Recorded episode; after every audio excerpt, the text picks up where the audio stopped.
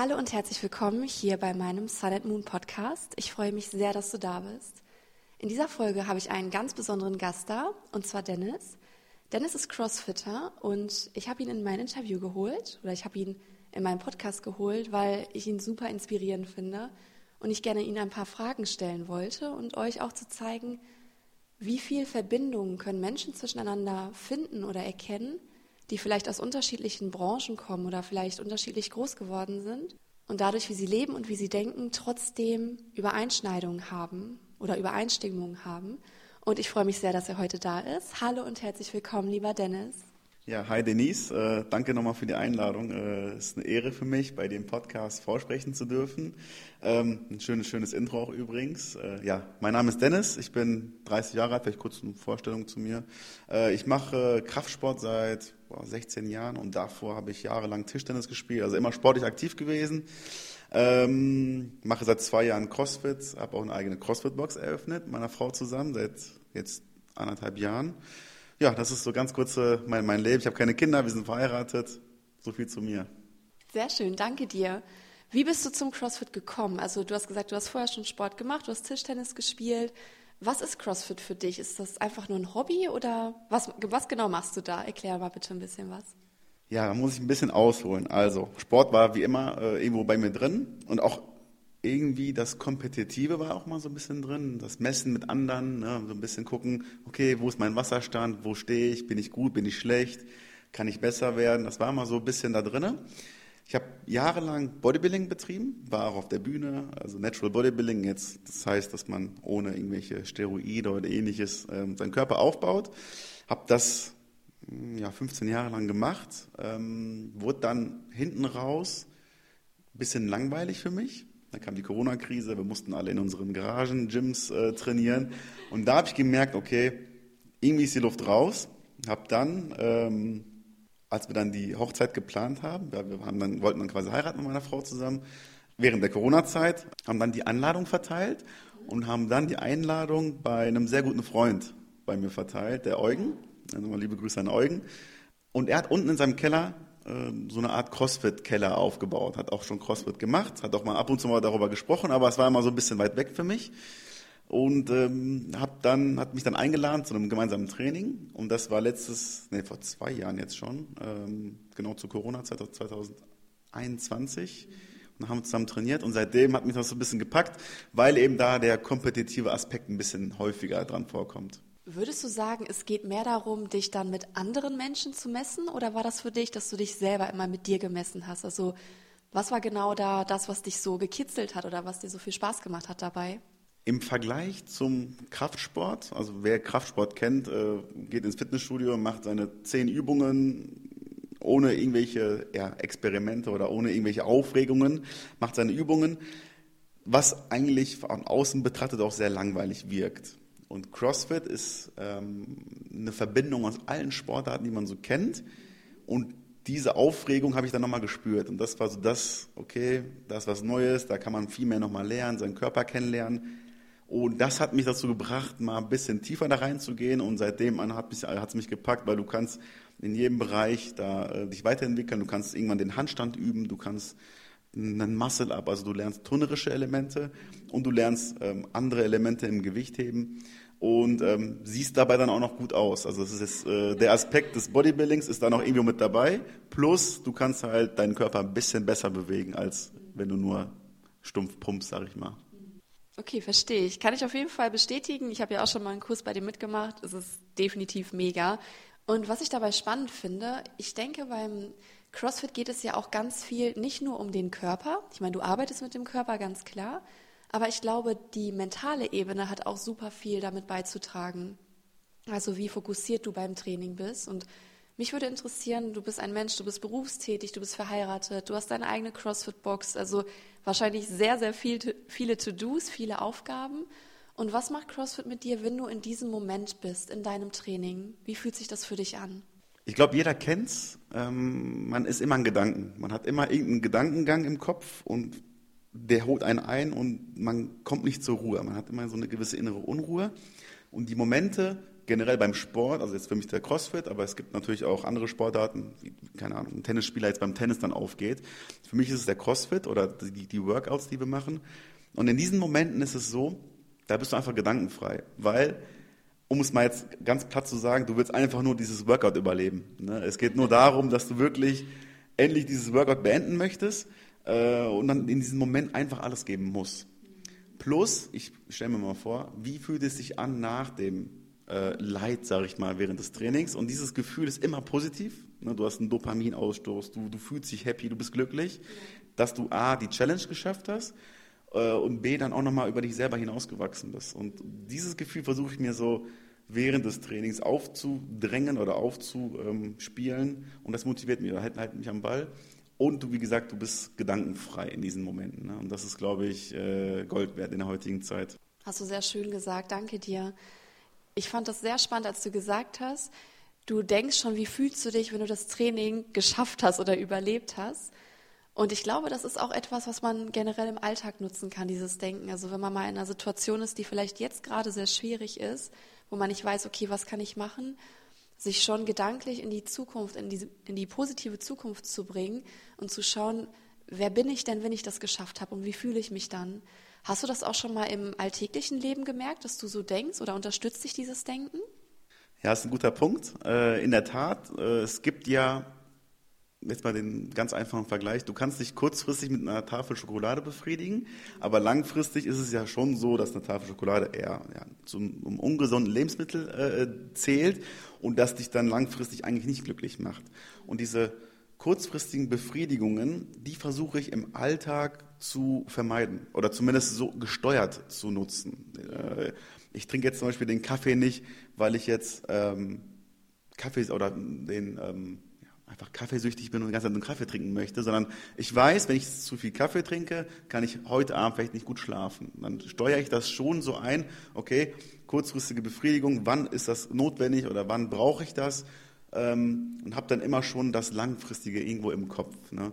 Und das ist immer ganz wichtig. Äh, ich glaube, das ist das, wo viele ähm, nachsuchen, ne? diese kurzfristigen Befriedigungen, auch Konsum etc. Ne?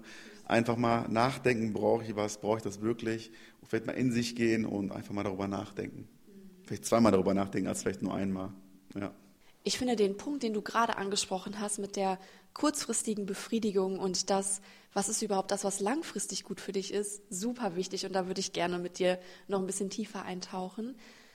Woher denkst du, woher kommt das, dass wir Menschen immer oder häufig danach streben, diese kurzen Momente des Glücks zu spüren, die aber sofort wieder verfliegen, aber wir immer wieder auf der Suche sind nach diesem kurzfristigen Glück, aber gar nicht sehen, was ist überhaupt das, was mich langfristig glücklich hält. Was denkst du, woher kommt das?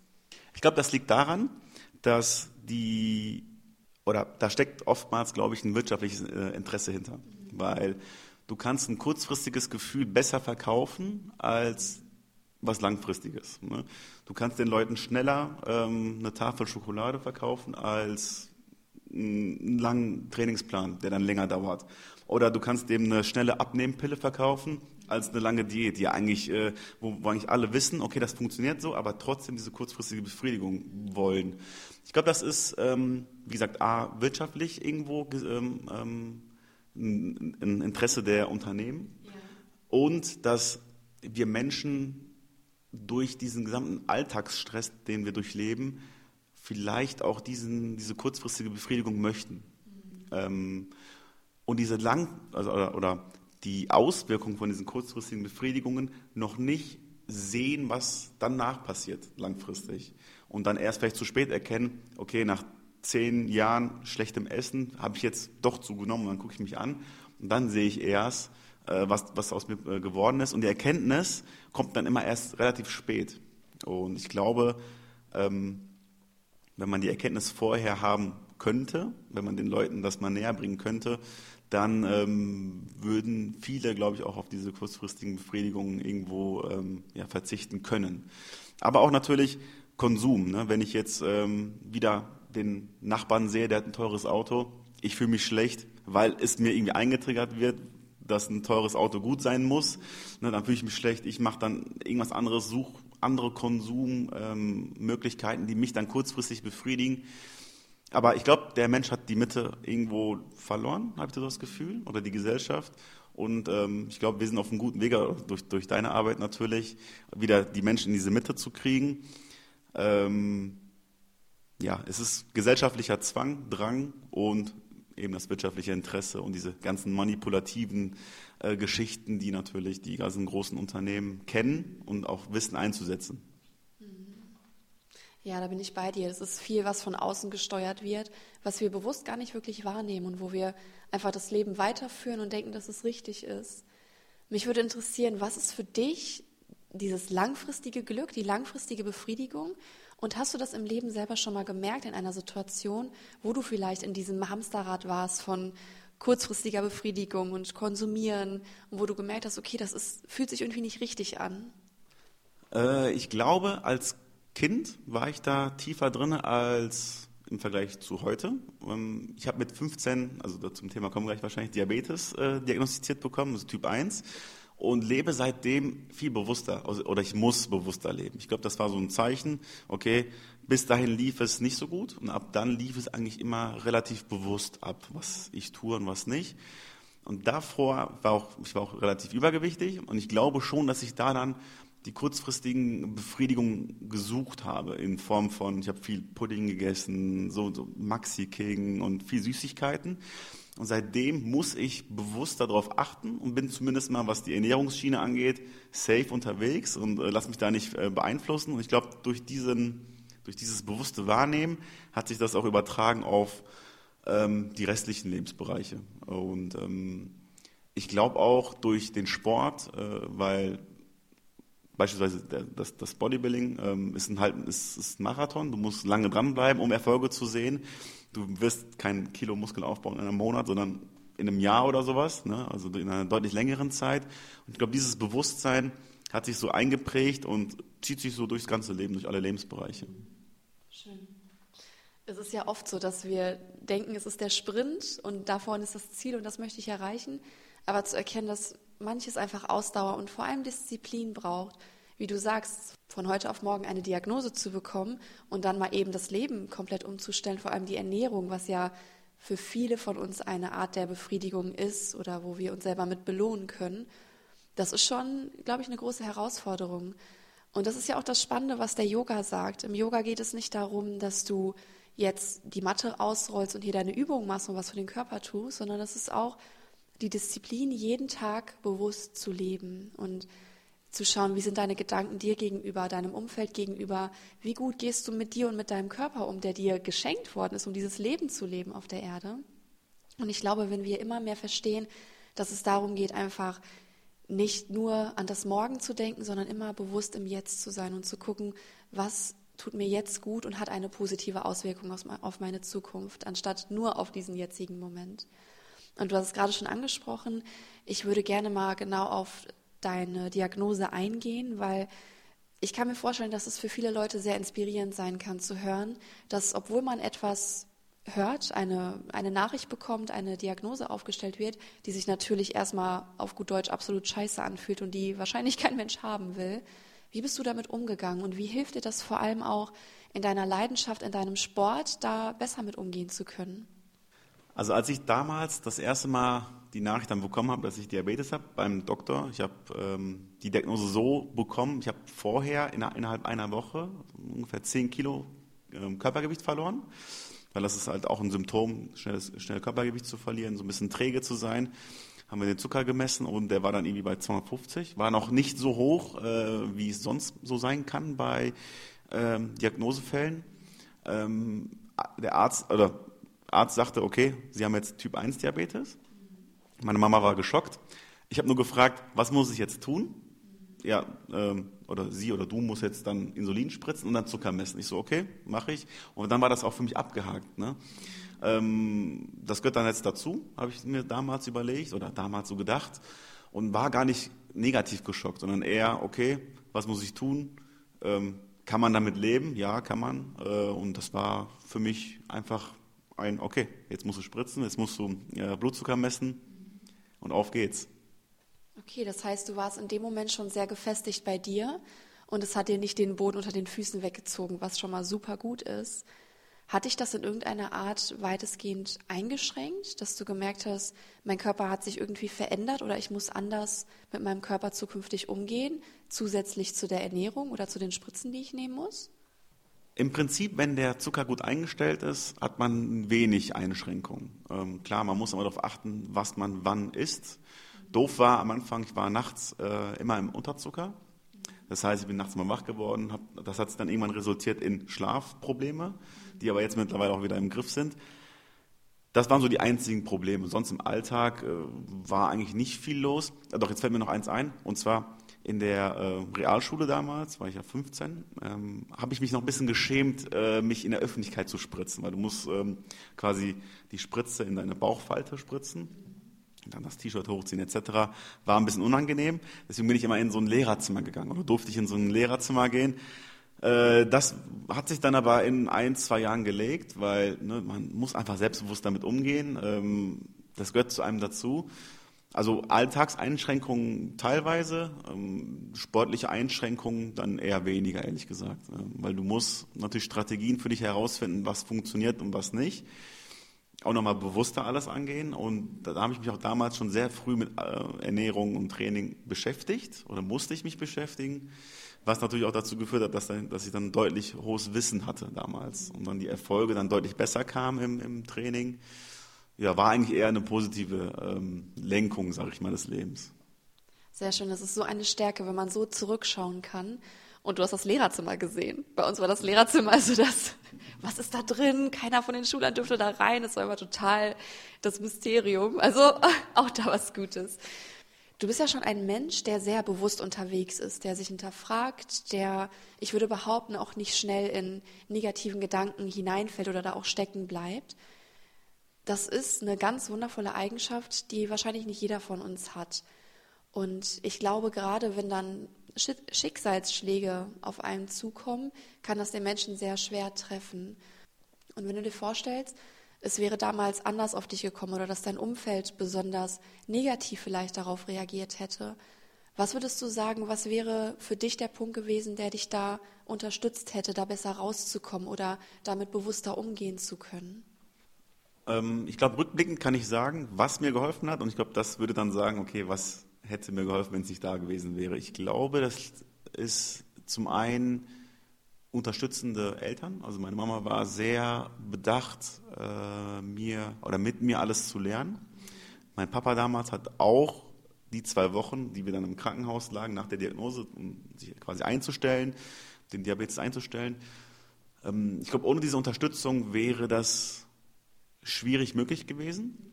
Plus die Freunde in dem Umfeld damals. Äh, wir haben uns immer unterstützt, was Sport angeht. Und ich glaube, der Diabetes war einfach nur noch mal eine kleine Challenge, die wir dann alle gemeinsam damals dann so angenommen haben.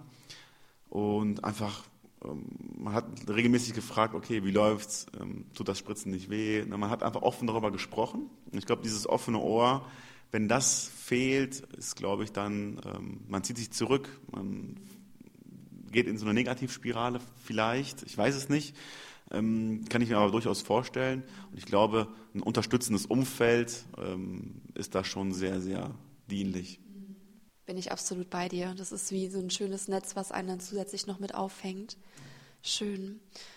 Was würdest du sagen oder was wäre deine Botschaft, die du vielleicht diesem einen Menschen mitgeben möchtest, der zuhört, der sich von dir total angesprochen fühlt und denkt, boah, ich habe vielleicht auch eine Diagnose bekommen, mit der ich nicht zufrieden bin oder ich bin generell gerade in einem Punkt in meinem Leben, wo ich mich nicht aufraffen kann, wo ich keine Motivation sehe.